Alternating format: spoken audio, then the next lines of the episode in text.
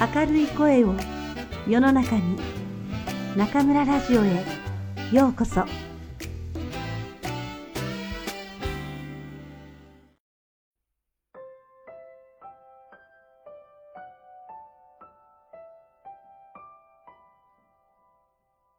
銀河鉄道の夜。宮沢賢治。4ケンタウル祭の夜。ジョバンニは口笛を吹いているような寂しい口つきで、ヒノキの真っ黒に並んだ町の坂を降りてきたのでした。坂の下に大きな一つの街灯が青白く立派に光って立っていました。ジョバンニがどんどん伝統の方へ降りていきますと、今まで化け物のように長くぼんやり後ろへ引いていたジョバンニの影帽子はだんだん濃く黒くきりなって足を上げたり手を振ったりジョバンニの横の方へ回ってくるのでした。僕は立派な機関車だ。ここは勾配だから早いぞ。僕は今その伝統を通り越す。そら、今度は僕の影帽子はコンパスだ。あんなにくるっと回って前の方へ来た。とジョバンニが思いながら、大股にその街灯の下を通り過ぎたとき、いきなり昼間のザネリが新しい襟の尖ったシャツを着て、伝統の向かい側の黒い工事から出てきて、ひらっとジョバンニとすれ違いました。ザネリーカラス売り流しに行くの？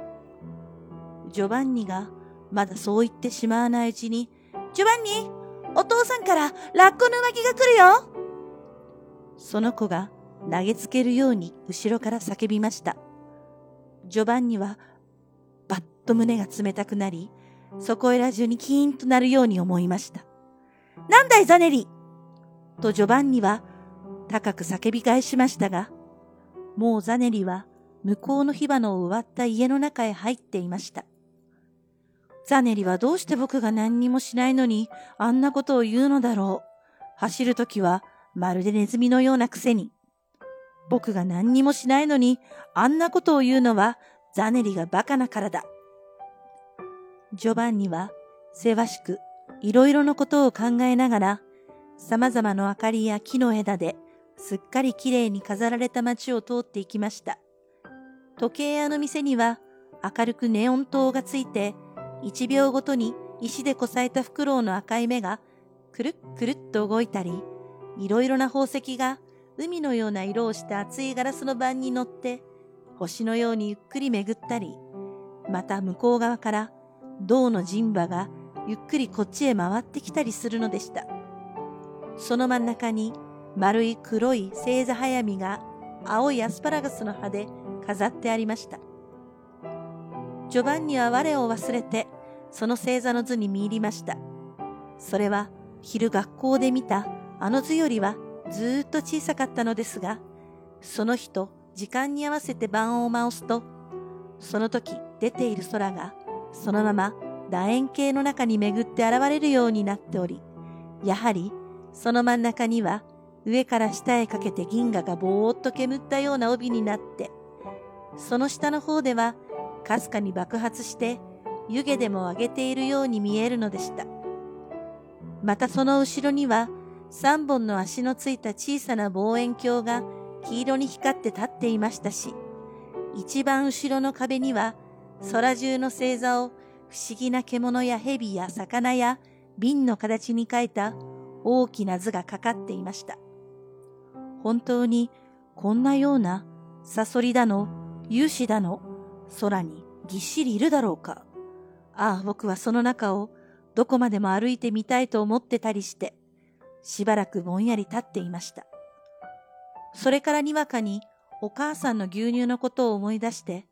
ジョバンニはその店を離れました。そして窮屈な上着の肩を気にしながら、それでもわざと胸を張って大きく手を振って街を通っていきました。空気は澄み切って、まるで水のように通りや店の中を流れましたし、街灯は皆真っ青なもみや奈良の枝で包まれ、電気会社の前の6本のプラタナスの木などは、中にたくさんの豆電球がついて、本当にそこらは人魚の都のように見えるのでした。子供らはみんな新しい折りのついた着物を着て、星めぐりの口笛を吹いたり、ケンタウルス、梅雨を降らせと叫んで走ったり、青いマグネシアの花火を燃やしたりして、楽しそうに遊んでいるのでした。けれどもジョバンニはいつかまた深く首を垂れ、そこらの賑やかさとはまるで違ったことを考えながら牛乳屋の方へ急ぐのでした。ジョバンニはいつか町外れのポプラの木が幾本も幾本も高く星空に浮かんでいるところに来ていました。その牛乳屋の黒い門を入り、牛の匂いのする薄暗い台所の前に立って、ジョバンニは帽子を脱いで、こんばんは、と言いましたら、家の中はシーンとして誰も立ったようではありませんでした。こんばんは、ごめんなさい。ジョバンニはまっすぐに立ってまた叫びました。すると、しばらく経ってから、年取った女の人が、どこか具合が悪いように、そろそろと出てきて、何か用かと、口の中で言いました。あの、今日、牛乳が僕んとこへ来なかったので、もらいに上がったんです。ジョバンニが一生懸命勢いよく言いました。今、誰もいないのでわかりません。明日にしてください。その人は赤い目の下のとこをこすりながら、ジョバンニを見下ろして言いました。おっかさんが病気なんですから、今晩でないと困るんです。では、もう少し経ってから来てください。その人は、もう行ってしまいそうでした。そうですか。ではありがとう。ジョバンニはお辞儀をして台所から出ました。十時になった町の角を曲がろうとしましたら、向こうの橋へ行く方の雑貨屋の前で、黒い影やぼんやり白いシャツが入り乱れて、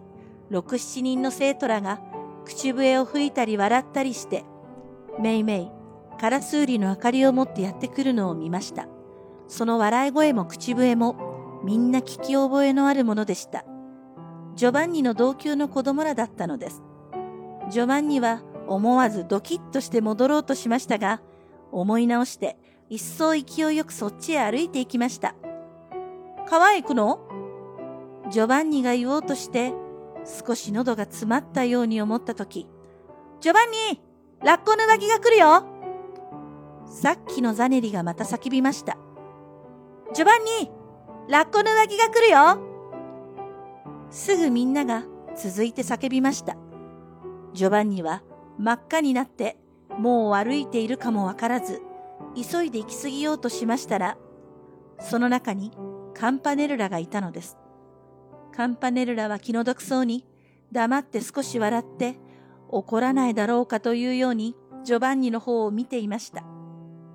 ジョバンニは逃げるようにその目を避け、そしてカンパネルラの背の高い形が過ぎていって間もなく、みんなは天でに口笛を吹きました。街角を曲がるとき、振り返ってみましたら、ザネリがやはり振り返って見ていました。そしてカンパネルラもまた高く口笛を吹いて、向こうにぼんやり見える橋の方へ歩いて行ってしまったのでした。ジョバンニは何とも言えず寂しくなって、いきなり走り出しました。すると耳に手を当てて、わはーっと言いながら、片足でぴょんぴょん飛んでいた小さな子供らは、ジョバンニが面白くて書けるのだと思って、わーいと叫びました。まもなくジョバンニは黒い丘の方へ急ぎました。5. 天気林の柱。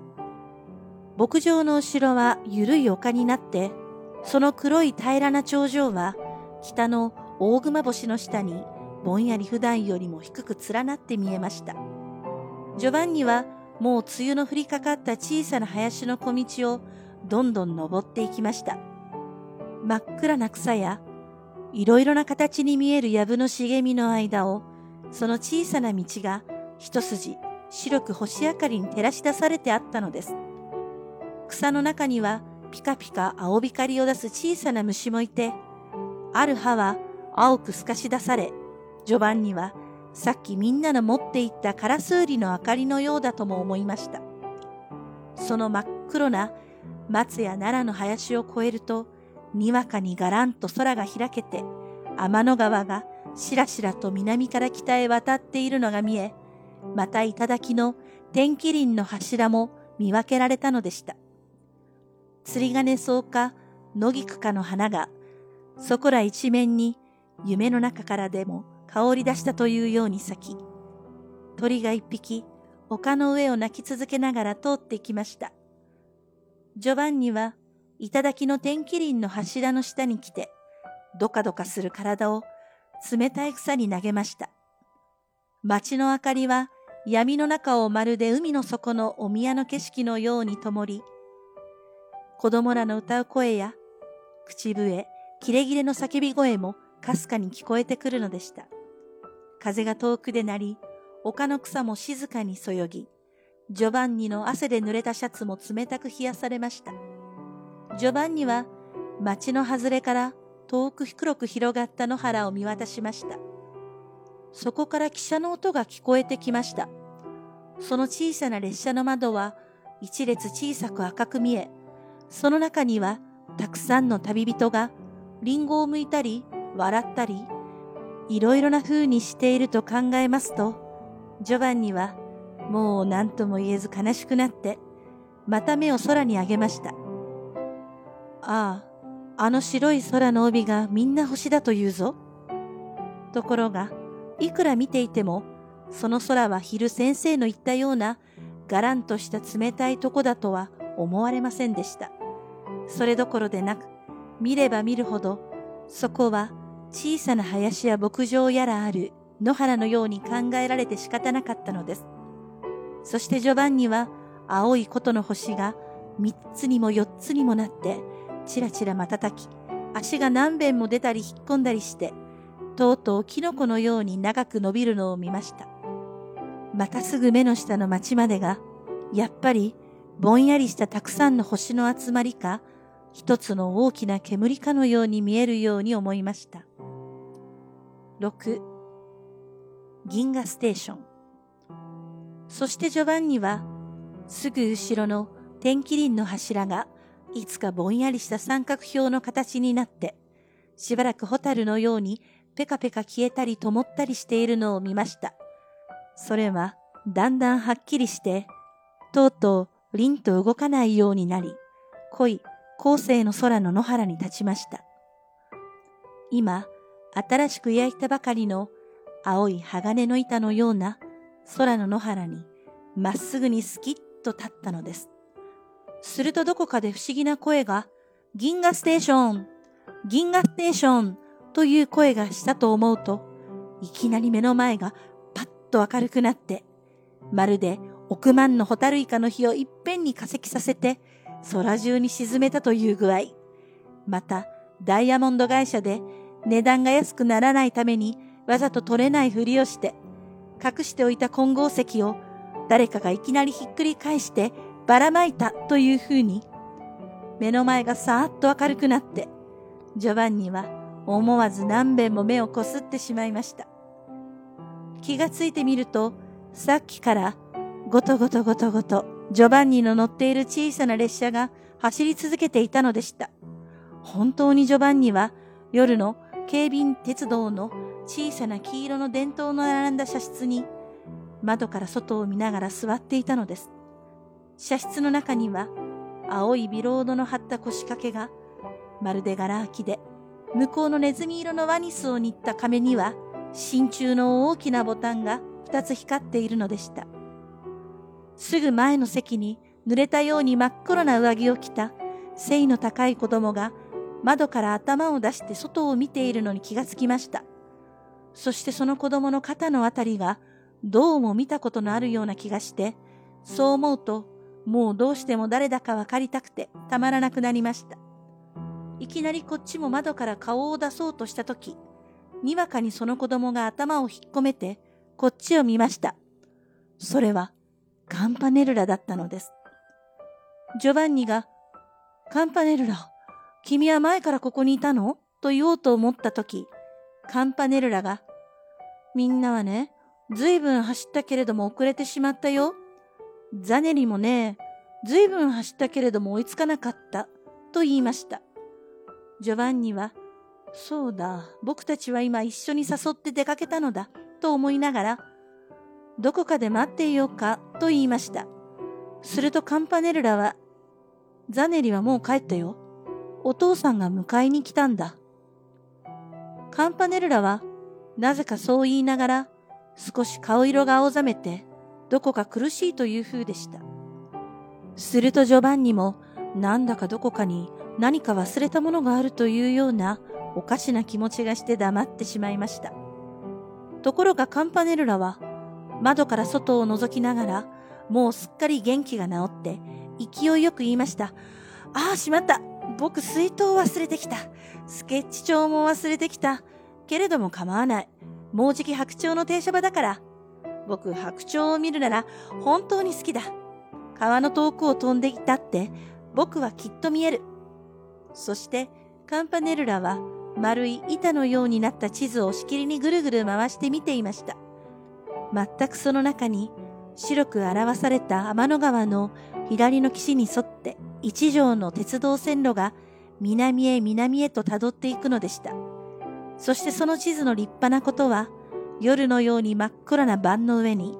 11の停車場や三角標、泉や森が、青や橙や緑や美しい光で散りばめられてありました。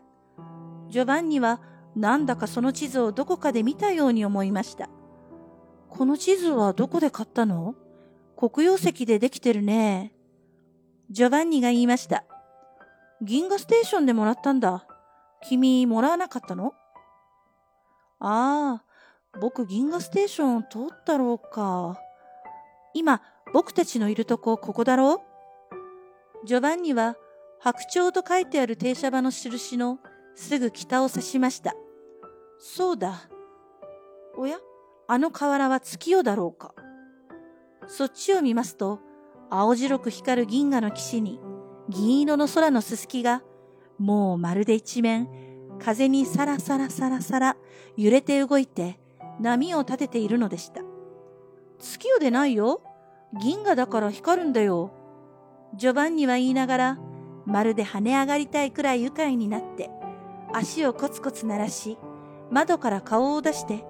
高く高く星めぐりの口笛を吹きながら、一生懸命伸び上がって、その天の川の水を見極めようとしましたが、はじめはどうしてもそれがはっきりしませんでした。けれども、だんだん気をつけてみると、そのきれいな水はガラスよりも水素よりも透き通って、時々目の加減か、ちらちら紫色の細かな波を立てたり、虹のようにギラッと光ったりしながら、声もなくどんどん流れていき、野原にはあっちにもこっちにも輪行の三角標が美しく立っていたのです。遠いものは小さく、近いものは大きく、遠いものは橙や黄色ではっきりし、近いものは青白く少し霞んで、あるいは三角形、あるいは四辺形、あるいは稲妻や鎖の形、様々に並んで野原いっぱい光っているのでした。ジョバンニはまるでドキドキして頭をやけに振りました。すると本当にその綺麗な野原中の青や橙やいろいろ輝く三角標も点でに気をつくようにちらちら揺れたり震えたりしました。僕はもうすっかり天の原に来た。ジョバンニは言いました。それに、この汽車石炭を焚いていないね。ジョバンニが左手を突き出して窓から前の方を見ながら言いました。アルコールか電気だろう。カンパネルラが言いました。ごとごとごとごと。その小さな綺麗な汽車は空のすすきの風に翻る中を天の川の水や三角点の青白い尾行の中をどこまでもどこまでもと走ってゆくのでした。ああ、林道の花が咲いてる。もうすっかり秋だね。カンパネルラが窓の外を指して言いました。線路のへりになった短い芝草の中に、月長石ででも刻まれたような素晴らしい紫の林道の花が咲いていました。僕、飛び降りてあいつを取って、また飛び乗ってみせようか。ジョバンニは胸を躍らせて言いました。もうダメだ。あんなに後ろに行ってしまったのだから。カンパネルラがそう言ってしまうかしまわないうち、次の林道の花がいっぱいに光って過ぎていきました。と思ったら、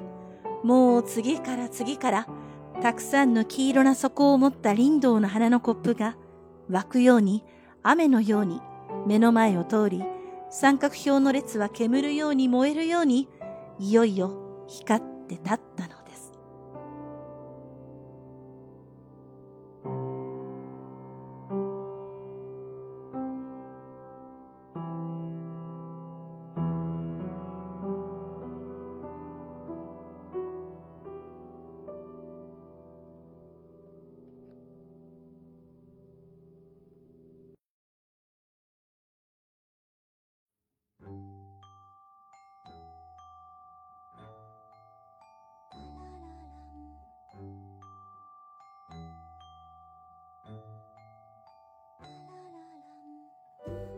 皆さんこんばんは。今夜も中村ラジオへようこそ。私は当ラジオ局のディスクジョッキー、中村です。さて、冬休みが始まりました。もともと期末試験の採点が終わったら、どこか中国国内に旅行でも行こうかなんて考えていたんですが、なんだか急に寒くなって部屋の中にこもっておりました。武漢が寒いのかと思いきや、中村教室の生徒さんからの情報やネットのニュースによると、この冬は全国的、いえ、東アジア全域にわたって40年ぶりの寒さとのこと。日本の沖縄では観測史上初めて雪が観測され、鹿児島県奄美市では115年ぶりに雪が降ったそうです。中国の広東省の広州でも新中国建国以来初めて雪が降って市民の皆さんが大喜びしたというニュースを見ました。道理で寒いわけですね。我が家の2匹の猫ちゃん、丸とカッパも寒そうに体を寄せ合って丸まっています。生まれた時からずっと私の部屋にいる生後6ヶ月になったカッパなんて、私がこたつに入るとどこからともなくやってきて、こたつの中で丸くなっているんです。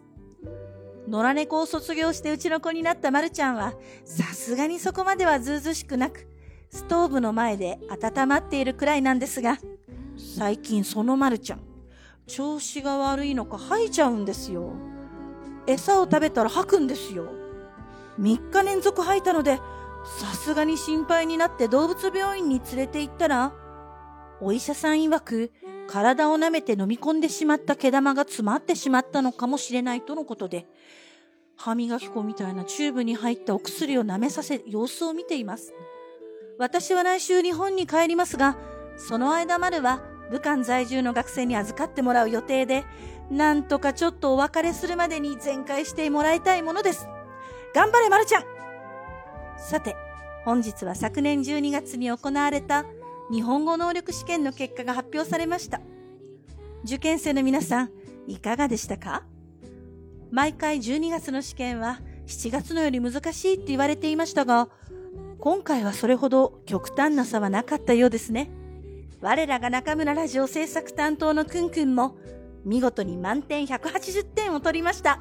おめでとうくんくん。彼女はもちろん今回は初めての受験ではなく、大学2年生の時に合格しているんですが、先生となった今では授業に活かせるよう毎回受験しています。日本人の私は残念ながら受験資格がないため、くんくんが教えてくれる生の能力試験情報は大変ありがたいんです。今回合格したけど、どうも不満が残る皆さんは、ぜひ次回もお受けになるといいと思いますよ。受験料450元は確かにちょっと痛い出費ですが、きっと日本語がぐんと上達すること間違いなしです。私も応援します。皆さん、これからも頑張っていきましょう。前回今回、お送りした朗読は、宮沢賢治の銀河鉄道の夜です。宮沢賢治は、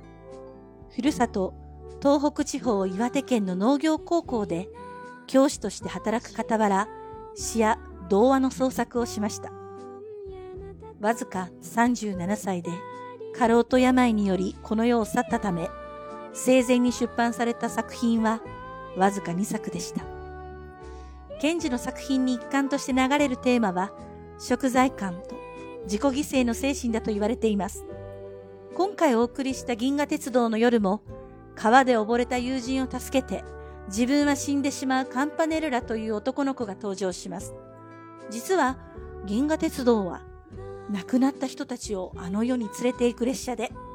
この作品は天国に入れる人たちは生前一体何をしていたか、そして本当の幸せとは何かを教えてくれます。銀河鉄道の夜を朗読するにあたり、宮沢賢治の生涯について少々調べたところ、作家としての素晴らしさは皆さんも知るところですが、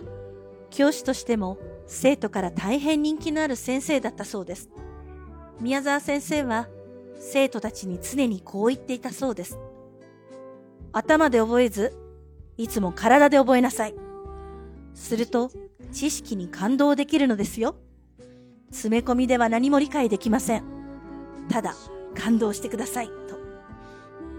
偉大な作家に自分を並べるのは少々おこがましいですが、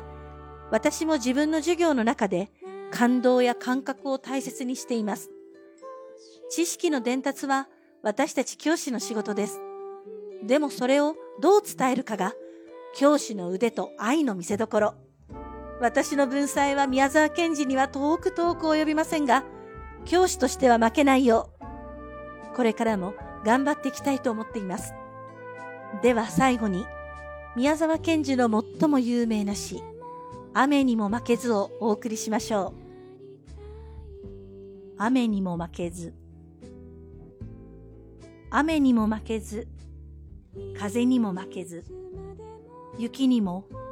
夏の暑さにも負けぬ丈夫な体を持ち、欲はなく、決して怒らず、いつも静かに笑っている。一日に玄米四合と味噌と少しの野菜を食べ、あらゆることを自分を感情に入れずによく見聞きしわかり、そして忘れず。野原の松の林の影の小さなかやぶきの小屋にいて、東に病気の子供あれば、行って看病してやり、西に疲れた母あれば、行ってその稲の束を追い、南に死にそうな人あれば、行って怖がらなくてもいいと言い、北に喧嘩や訴訟があれば、つまらないからやめろと言い、日照りの時は涙を流し、寒さの夏はおろおろ歩き、みんなにデクノボーと呼ばれ、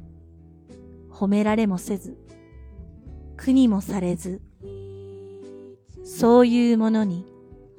私はなりたい。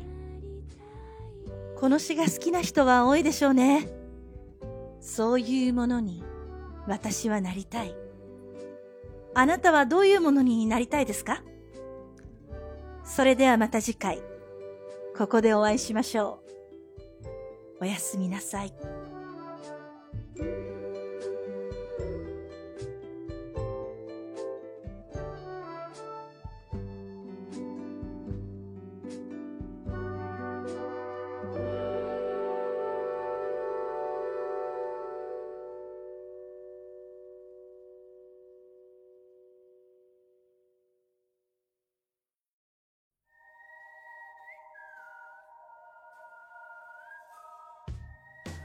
んちゃんのおまけコーナー。皆さんこんばんは，くんちゃんのおまけコーナーへようこそ。大家好，我是中村电台的制作担当困困，欢迎大家来到 Market Corner。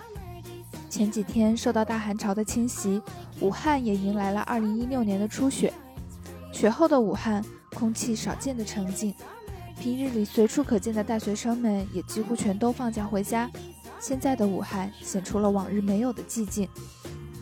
虽然从一月中旬开始，大学就已经进入寒假模式了，但中村老师和困困还是依然忙碌。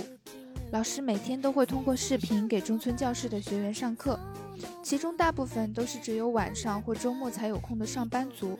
除此之外，还有准备重新入职的全职妈妈，也有想在寒假提升自己口语水平的大学生，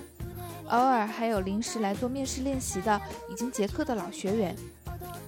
课余时间，老师会在要送给学员们的定制台历上一笔一笔写好赠言。前几天，我们终于将这些台历装好打包发了出去，希望这些台历能与你们一起见证这美好的2016年。就在昨天，2015年12月的日语能力考成绩公布了。每年总有这么两次，每每到了这个时候，就是几家欢喜几家愁。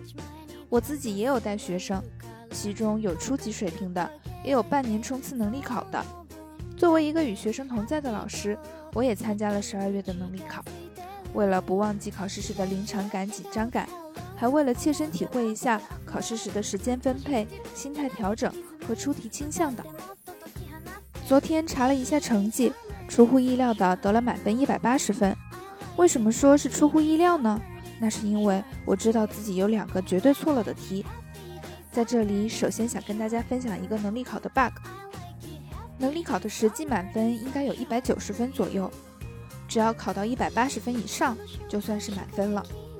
所以错两个题得一百八十分是完全可能的。这样说来，是不是有距满分又近了一小步的感觉呢？然后还想借这个机会跟大家分享一些学习经验。首先就是要坚持。这世上有很多事情都忌讳心血来潮，而后半途而废，学习就是其中之一。所以大家在备考时，一定要根据自身情况制定学习计划，并一直坚持下去。考完之后也要继续坚持学习。然后就是要全面。总会从一些学生那里听到诸如听力不好，那就靠语法拉分；词汇不好，那就靠阅读拉分这样的乐观言论。其实，考试的目的是测试考生的综合能力，特别是语言这种东西，听说读写和理解都是相辅相成的。若是能攻克日语中最难的听和说，那综合能力也就跟着提高了。这也是我个人在中村老师身边跟了快五年的一点切身体会。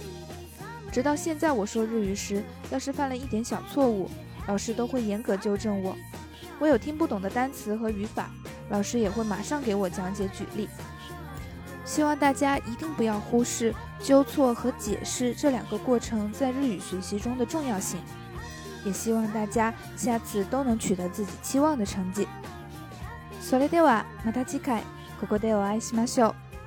う。おやすみなさい。